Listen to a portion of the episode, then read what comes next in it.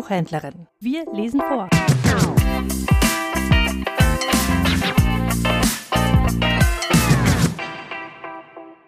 Der Mordgraf. Ein Märchen von Wilhelm Busch. Vor tausend Jahren oder länger ist mal ein König gewesen.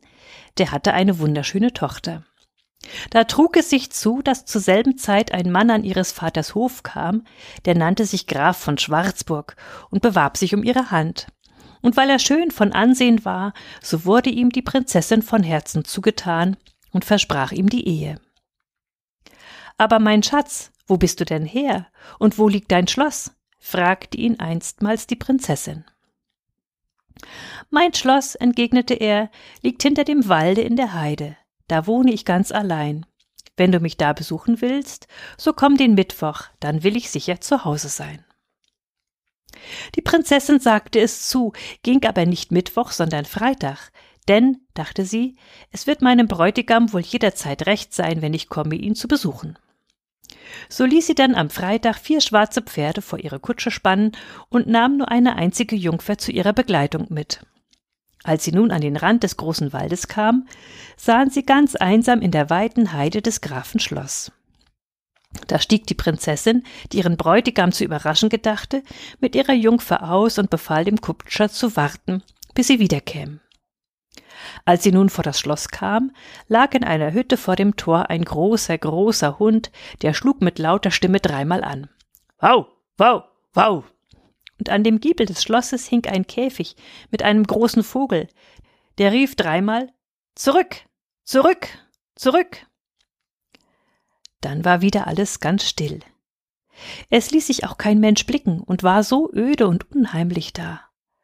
Das Schloss stand so allein auf der weiten Heide, der große Hund, der sonderbare Vogel. Die Prinzessin wurde ganz beklommen, so schaurig kam ihr alles vor. Doch ging sie weiter und in das Schloss hinein.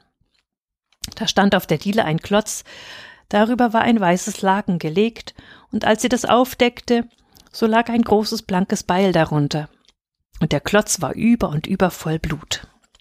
Die Prinzessin wurde ganz beklommen, so schaurig kam ihr das alles vor, doch ging sie weiter und in den Keller hinein. Da standen viele große Fässer, die waren voll von eingesalztem Menschenfleisch in dem einen die Finger, in dem anderen die Arme, in dem dritten die Füße, in dem vierten die Beine, in dem fünften die Rümpfe, aber die Köpfe fehlten. Oh weh, sprach die Prinzessin, wir sind in einem Mörderhaus. Weil aber alles still blieb, so ging sie auch noch die Treppe hinauf. In dem ersten Zimmer standen zwei gemachte Betten, in dem zweiten drei, in dem dritten vier und in dem vierten Zimmer da hingen an den Wänden herum lauter Mädchenköpfe. Das konnte man wohl erkennen an den langen Haaren. Oh weh, sprach die Prinzessin, mein Liebster ist ein Mörder und Mädchenräuber. Indem sie das sagte, sah sie durch das Fenster, wie ein Mann über die Heide dahergeritten kam, der hatte vor sich auf dem Pferd ein Mädchen sitzen. Da kommt er schon, rief die Prinzessin und wurde blass wie der Tod. Da kommt er schon, das ist sein Pferd. Wenn er uns hier findet, so ist uns der Tod gewiss. Und schnell sprangen die beiden Mädchen die Treppe hinab und wollten aus dem Haus hinaus. Aber in demselben Augenblicke ritt auch der Mörder schon auf den Hof. Da blieb den beiden nichts anderes übrig, als sich in dem dunklen Entenstall zu verstecken, der an der Diele unter der Treppe lag und mit einer Gittertür verschlossen war. Kaum waren sie drin, so kam der Graf mit einem wunderschönen Mädchen in das Haus. Er holte ihr aus dem Keller ein Glas Wein und gab ihr davon zu trinken und sprach Nun, mein Kind, wie schmeckt dir dieser Wein? Sehr süß, sagte das Mädchen. Ja, sprach der Graf, sehr süß, aber süßer ist das Leben. Dann brachte er ihr ein anderes Glas und ließ sie wieder trinken und fragte Nun, mein Kind, wie schmeckt dir denn dieser Wein? Sehr bitter, sagte das Mädchen. Ja, sehr bitter, sprach der Graf, aber bitterer ist der Tod. Du musst jetzt sterben. Da musste sie sich ganz nackt ausziehen, und ob sie gleich laut weinte und jammerte und vor dem Bösewicht auf ihre Knie fiel und um ihr Leben flehte, so half es ihr doch alles nichts. Er schleppte sie an den Klotz, er hob das weiße Laken, er hackte ihr mit dem blanken Beile alle ihre schönen Finger ab. Auf dem einen Finger steckte aber ein schöner Goldring, und es traf sich, dass der Finger von dem Hieb beiseite sprang und sprang durch die Gittertür in den Entenstall und der Prinzessin gerade in den Schoß. Da fing der Mörder nach dem Finger zu suchen an, des Ringes wegen, und kam mehrmals dicht vor den Entenstall. Den beiden Mädchen, die darin versteckt saßen, stockte das Blut. Sie hielten den Atem an, hätten sie den geringsten Laut von sich gegeben, so wären sie verloren gewesen. Zum Glück gab der Mörder sein Suchen auf und ging wieder zu dem unglücklichen Mädchen zurück, das weinte und jammerte laut und bat um sein Leben. Aber es half ihr nichts. Der Bösewicht hackte ihr Arme und Beine ab und zuletzt den Kopf und trug die Stücke in den Keller und salzte sie ein. Darauf setzte er sich wieder auf sein Pferd, das vor der Tür angebunden stand, und ritt fort. Als nun die Prinzessin und ihre Jungfer vernahmen, dass der Graf fort war, kamen sie aus ihrem Versteck hervor und sahen ihm nach. Da war er schon wieder weit hinten auf der Heide. Den Finger mit dem Goldring wickelte die Prinzessin in ihr Taschentuch, und nun liefen sie eilig aus dem Haus.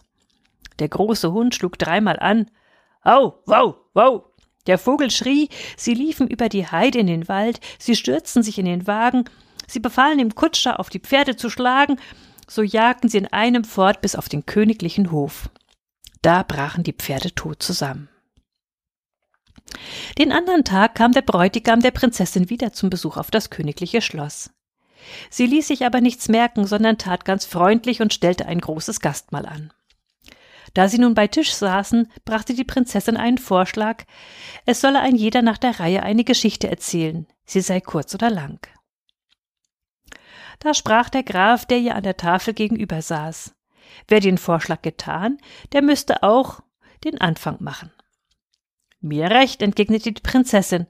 So will ich einen Traum erzählen, der handelt von dir, mein Schatz. Mir hat heut Nacht geträumt, ich wollte dich besuchen und käme durch einen dunklen Wald auf eine weite, weite Heide. Da stand ein Schloss, und vor dem Schloss da lag ein großer Hund, der bellte. Wow, wow, wow.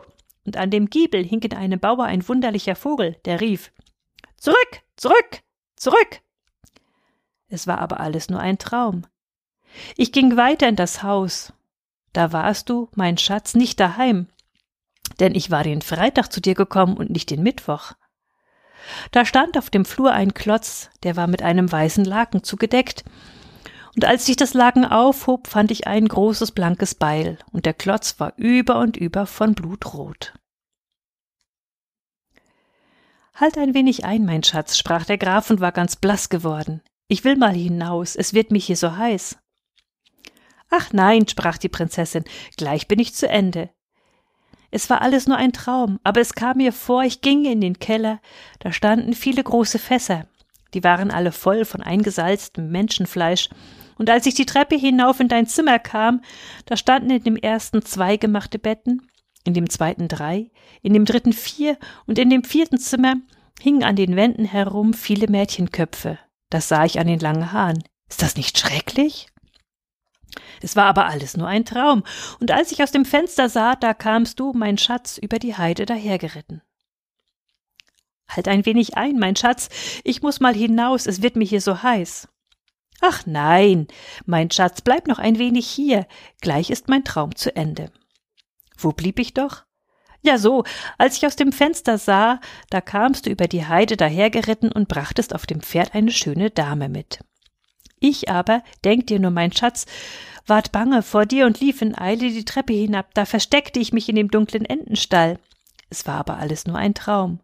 Da kamst du mit der schönen Dame in das Haus und gabst ihr roten Wein zu trinken. Halt ein wenig ein, mein Schatz, ich muss mal hinaus, es wird mir hier so heiß. Ach nein, mein Schatz, bleib noch ein wenig hier, gleich ist mein Traum zu Ende. Wo blieb ich doch? Ja so, du kamst mit der schönen Dame in das Haus und gabst ihr roten Wein zu trinken.